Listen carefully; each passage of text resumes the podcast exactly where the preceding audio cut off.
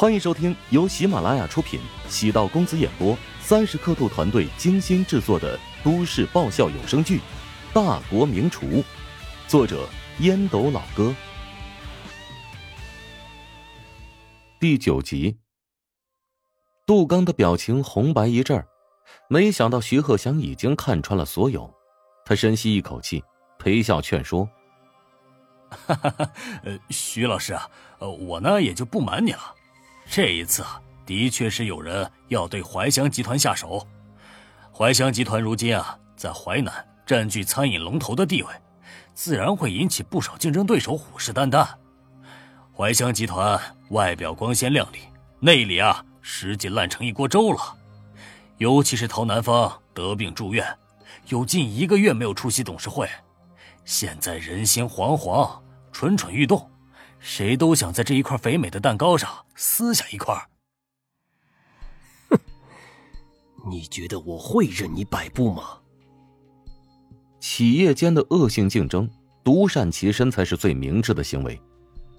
杜刚耸肩，眼珠急转，叹气劝说：“哎，徐老师，我知道您现在很混乱，人在江湖身不由己。”你已经上了这条船，即使是捏着鼻子也要往下走。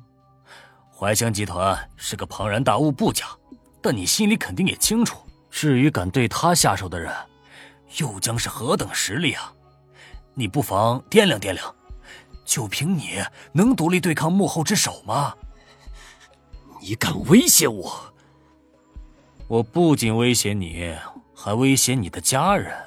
我可以明确的告诉你。我最近和你的女儿徐慧相处的不错，她甚至还将我当成结婚对象呢。老姑娘都恨嫁，也特别傻，敞开心扉，是谁都是真命天子。你最好给我离她远一点。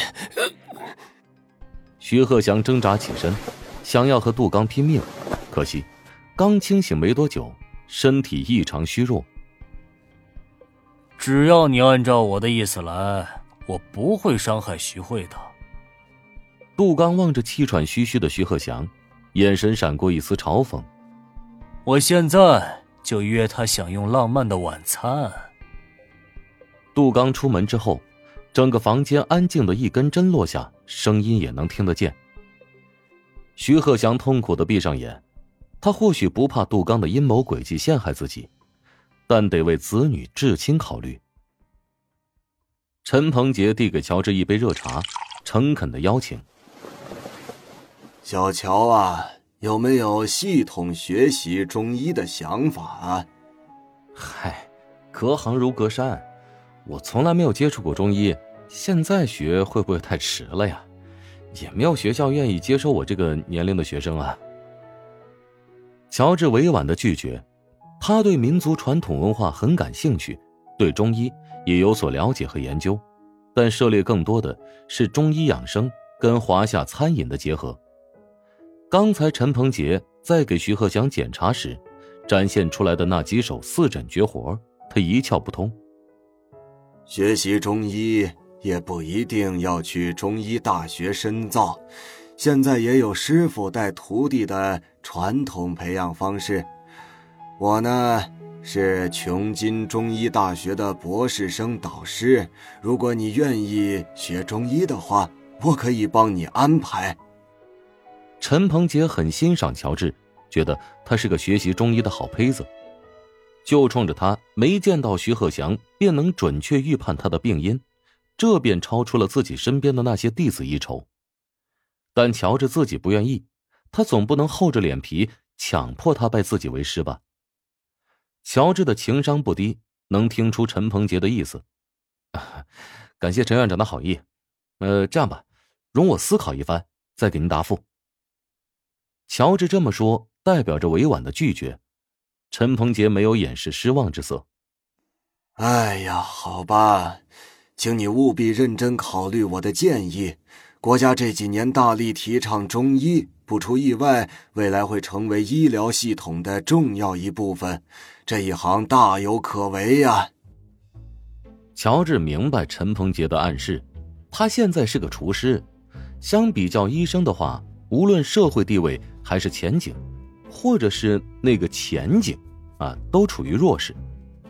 陈鹏杰可是淮南中医界泰斗人物，想要拜在他门下的人，那是如过江之鲫。按理呢，乔治根本没有必要犹豫。他知道陈鹏杰是看中自己在食疗上展现出来的天赋，才会破例说服自己学习中医。陈院长，三百六十行，行行有自己的传承。如果没有人坚持坚守，华夏的传承会被人慢慢忘记。这厨子呢，每天跟柴米油盐、锅碗瓢盆打交道，但是华夏美食正是在一代代厨子的传承下，积攒无数智慧财富。造就了一座厚重珍贵的美食文化宝库。乔治对自己的人生有准确的定位，他不会因为其他诱惑而改变。很多人都瞧不起厨师，尤其是华夏厨师。无论是在国内还是在国际，无法登入大雅之堂。乔治从五岁开始磨刀，八岁便能够烹饪，十六岁可以掌厨。他对美食的喜爱和钻研。深入骨髓，而且，跟陈鹏杰以朋友的关系相处，或许更为适合。陈鹏杰错愕，看到乔治年轻外表下的野心，忍不住感慨：还真是个不错的年轻人呢。陶如雪在医院门口等了很久，直到乔治出现，才发动车子，按响喇叭。乔治心情不错，哼着小调坐入副驾驶。嗯，等我。没有，只是想告诉你，别再多管闲事。陶如雪如同吃了枪子儿一般，话语带刺。乔治被陶如雪的话刺激。你不会是误以为我是想为了你才出头的吧？我只是不想让怀香集团关门倒闭破产，我还想继承怀香集团的产业呢。你给我滚下车！陶如雪踩了一脚刹车，后面的车差点追尾，惹得喇叭声不断。他最讨厌乔治刚才这副面孔，脾气不小，本事不大。他真以为自己是救世主了？下车就下车！乔治解开安全带，气冲冲的下车，还不忘踹了一脚轮毂。幼稚！前面的绿灯闪烁。陶如雪扶着墨镜，踩了一脚油门，轿车很快消失在视野之中。乔治呼吸着汽车尾气，心口堵得不行啊！他跟陶如雪，难道真要这么继续往下过吗？见面便吵，三两句不合就大打出手。当然，那是陶如雪打他，甚至陶如雪还在枕头底下藏了水果刀，只为提防自己。自己又没怎么样，自己是被打的那个呀。陶家的家业很大，乔治当初跟陶如雪结婚也考虑到这一点，感觉人生达到巅峰，傍上了一棵大树。但是，事实证明，大树底下并不一定好乘凉，何况是一棵被雷劈中、随时摇摇欲坠的大树，倒下之后，说不定还会连累自己。陶如雪扶着方向盘。等下个红绿灯时，心里有些懊恼，他不应该将乔治赶下车。虽说他这个人吧有点不靠谱，嘴巴又毒又损，心地还是挺不错的。那关键时刻，他敢于站在自己的身前。但是有些人呢，天生犯冲，见面之后就会下意识的用最难听的言语攻击彼此。陶如雪觉得，自己和乔治注定只能是对立的关系。自己上辈子是造了什么孽呀？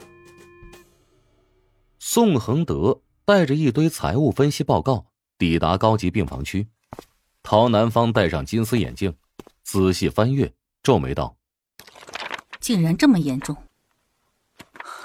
股票跌到历史新低了，我们跟好多家媒体打过招呼，但是他们都不愿意撤稿。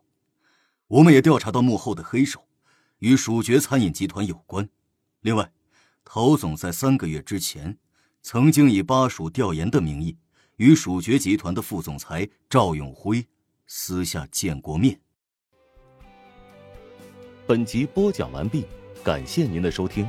如果喜欢本书，请订阅并关注主播。喜马拉雅铁三角将为你带来更多精彩内容。